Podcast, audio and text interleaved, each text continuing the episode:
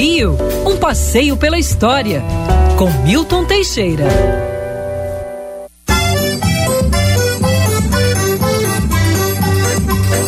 Quando ia a terra ardendo, com fogueira de São João, eu perguntei a Deus do céu, ai, por que tamanha judiação? Eu perguntei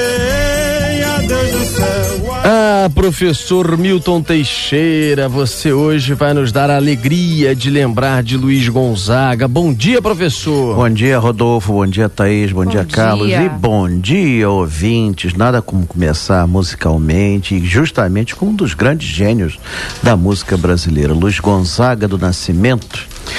Nascido no dia 13 de dezembro de 1912, em Exu, Pernambuco, uma cidade, uma cidade conturbada por por guerras e tudo mais, haviam duas famílias que se matavam, os Alencar e os Sampaio. Aliás, ele teve que deixar a cidade por conta de um conflito assim. Ele se enamorou pela filha de um coronel coronel quase que ameaçou, quase que matou por isso, né? E ele teve que entrar pro exército em 1930. Depois que ele lá viajou por- pelo Brasil todo, viajou para Minas e isso ajudou muito. Ele teve contato com a música brasileira em vários lugares. ah, no exército ele já tocava instrumentos musicais.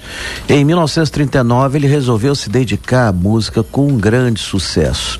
Depois de ver um colega dele que se exibia com roupas do Nordeste características, né, roupa de vaqueiro, ele passou, abandonou o paletó, a gravata e usou a roupa de vaqueiro até o fim da vida. Foi um grande intérprete de música nordestina, do shot, do baião, do chachado, o rei do baião, au- autor de alguns dos sucessos inesquecíveis, que a gente só entende quando cantados por ele, porque realmente ele interpretou de uma forma brasileira como nunca antes existira.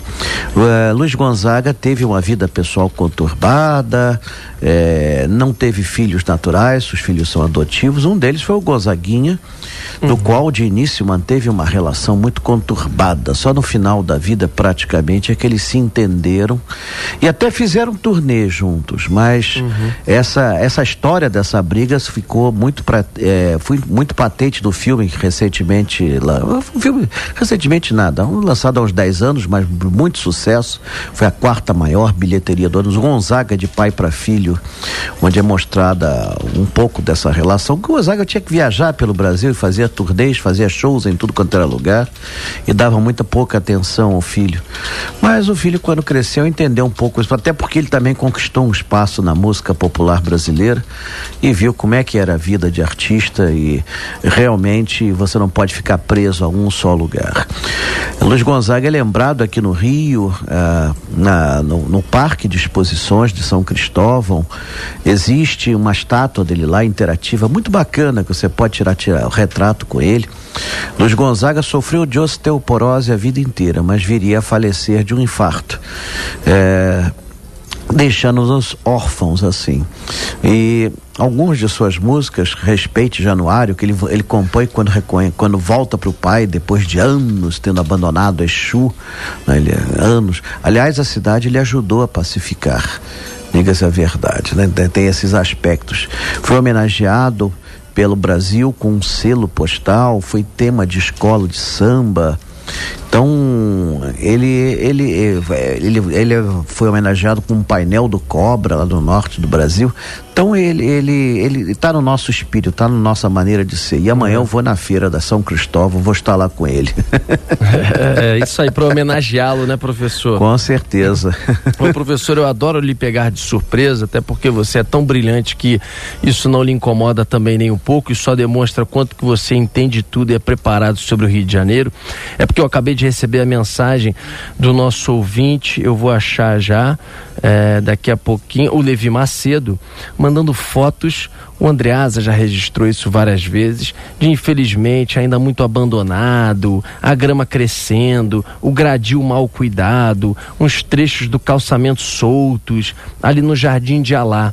Sim. E o Levi Macedo voltou lá e falou: Rodolfo, continua muito ruim. Conta pra gente, quando que foi ali construído o Jardim de Alá? Tem fotos antigas do Jardim de Alá, um brinco, uma coisa linda, maravilhosa. É, ali existia um canal natural que na maré baixa era interrompido. Quando a maré subia, unia-se a água do Oceano Atlântico a da Lagoa Rodrigo de Freitas e isso matava os peixes da lagoa, desde épocas imemoriais.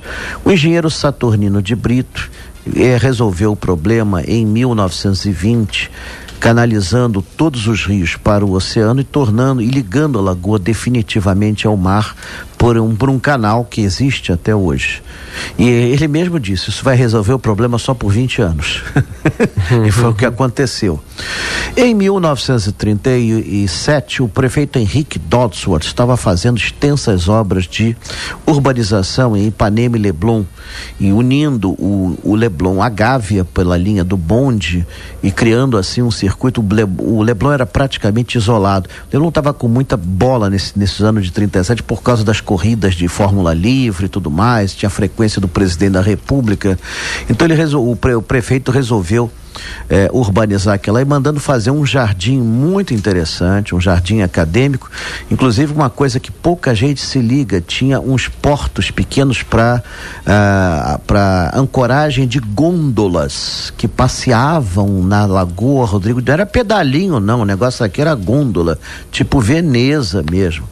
E esse jardim muito bonito, hoje tem três nomes: Praça Grécia, Praça Paul Claudel e Praça Saldanha da Gama.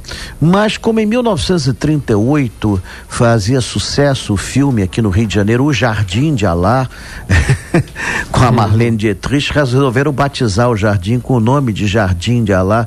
Em certa época esteve um tanto abandonado, estava mais para os 40 ladrões do que para o Jardim de Alá. Mas de, de quando em quando vem um prefeito, restaura tudo e vem o outro e abandona tudo. Então isso é que é triste. Chegaram até a recolocar as gôndolas durante um tempo aí. E infelizmente, o jardim é tombado, acredite se quiser, ele é tombado, já serviu para exposição de presépios, que aliás está na hora de começar a montar, né? E já era momento para se dar atenção a esse jardim que é uma importante área de lazer que separa Ipanema do Leblon. Então, o canal do Jardim de Alá não seria nada sem esse jardim maravilhoso que é ornado com esculturas de grande valor artístico, com recantos. É um jardim antiga, né? Ele não é um jardim de, ele não é de Burle Marx, é um jardim antiga e acadêmico e tudo mais, mas muito agradável, muito aprazível. Não é admissível que isso fique abandonado. É, é verdade. Professor, só para finalizar, você também hoje lembra do nosso queridíssimo arquiteto Oscar Niemeyer, também a propósito de data de nascimento, né? Sim, sim, ele nasceu em 13 de dezembro de 1900, que é 15 de dezembro de 1907, viveu 104 anos, morreu 10 dias antes de completar 105 anos. É mole.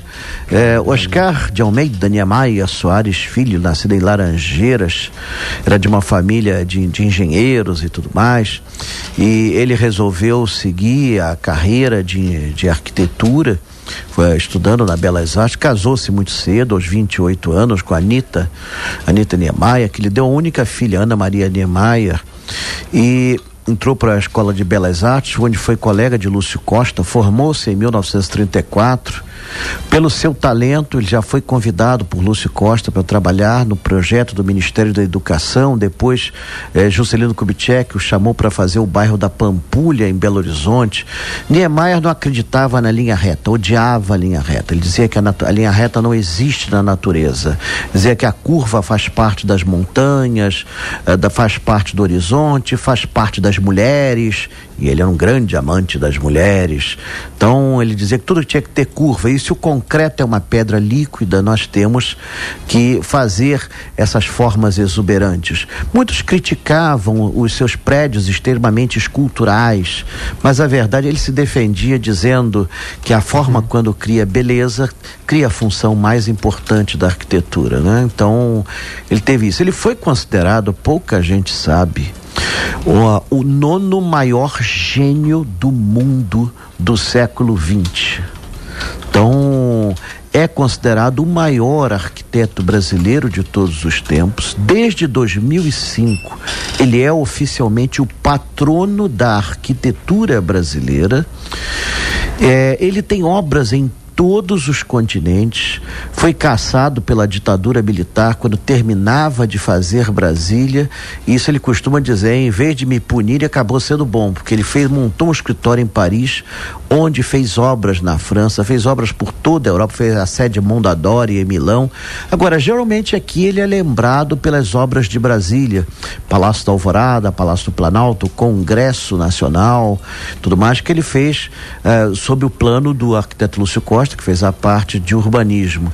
Tive o prazer e a felicidade de conhecer Oscar Niemeyer, diziam que ele era carrancudo, que ele era isso, que ele era aquilo, nada disso, conversava tranquilamente, parava o que fazia para conversar comigo, que eu acho incrível, né? Um do, dos maiores gênios do mundo parar de desenhar para conversar, é. assim, falar de arte, de arquitetura, e no final ele dizia, quando passar por aqui, sobe. Ele tinha um apartamento lá na Avenida Atlântica, onde ele mostrava os projetos dele, sempre acreditando no futuro. Ele dizia que a nossa função era para combater a miséria. Ele se dizia um dos últimos comunistas. Aliás, o, o, o Fidel Castro disse: Eu e Oscar somos os últimos comunistas do mundo. Então, e esse homem notável viveu até 2012, para vocês terem uma ideia, com 104 anos e é. produziu até quase o fim da sua vida. É. Ele, ah, dias antes de morrer, ele ainda estava desenhando, ainda estava trabalhando. Eu tive a honra de conhecê-lo, de conversar com ele, de ganhar vários desenhos uhum. dele. Tive, ganhei muitos desenhos uhum. dele. Então, eu tenho livros autografados por ele. Eu tenho uma profunda admiração por esse homem.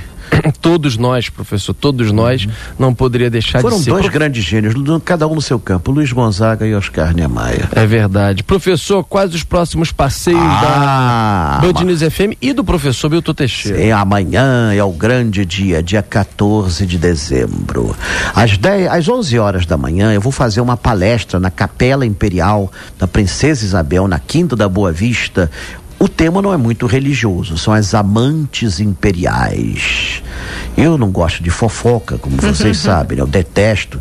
Quando eu sei de uma, eu passo adiante. Então eu vou contar muitas amanhã.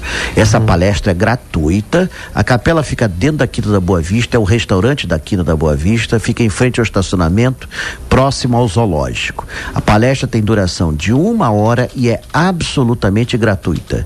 E às 14 horas, nosso passeio Band News News FM, nós vamos sair da igreja de Santa Rita de Cássia e visitar o Morro da Conceição. Esse roteiro foi escolhido por uma pesquisa que eu fiz entre os passeantes que queriam refazer esse passeio. Da vez que foi feito anterior, choveu um pouco. Então, né, vamos fazer amanhã o Morro da Conceição como uma espécie de presente de Natal e vamos terminar no Cais do Valongo. Hum, vai ser muito agradável. Professor Milton Teixeira vai vestido de Papai Noel. Quem dera. Olha, Papai Noel não digo, mas quem quiser trazer doações Opa. para a campanha Espalhe o Bem da Band, nós estaremos também recebendo um quilo de alimentos não perecíveis. Por favor, quem trouxer champanhe, vinho, etc., eu vou apreender, viu? E não vou devolver. E então, uhum. campanha Espalhe o Bem, vai ter um funcionário da Band para recolher essas doações. E depois disso, o último passeio que eu vou fazer vai ser dia 22 pelo Polo Copacabana. 22, domingo, novidade nova, domingo. Domingo, domingo, é domingo, isso. de 9 às 12, saindo do estande da Band na Avenida Atlântica, na Rua República do Peru. Vamos visitar prédios Art Deco. Mas esse depois eu dou os dados. O importante é amanhã. Amanhã é o grande tá. finale dos passeios Band News Fluminense FM. Maravilhoso. E eu espero que todos apreciem, como eu aprecio também. O Isso São aí, Pedro professor. está sendo bem fazejo. Vai sim. E vai nos privilegiar. Aliás, nós temos um acordo muito bom lá no céu, porque realmente funciona. Sempre funciona, né? que bom. Se não, também lava a alma com a chuva. Um beijo, professor. Até sexta-feira que vem. Até sexta-feira que vem, se Deus quiser.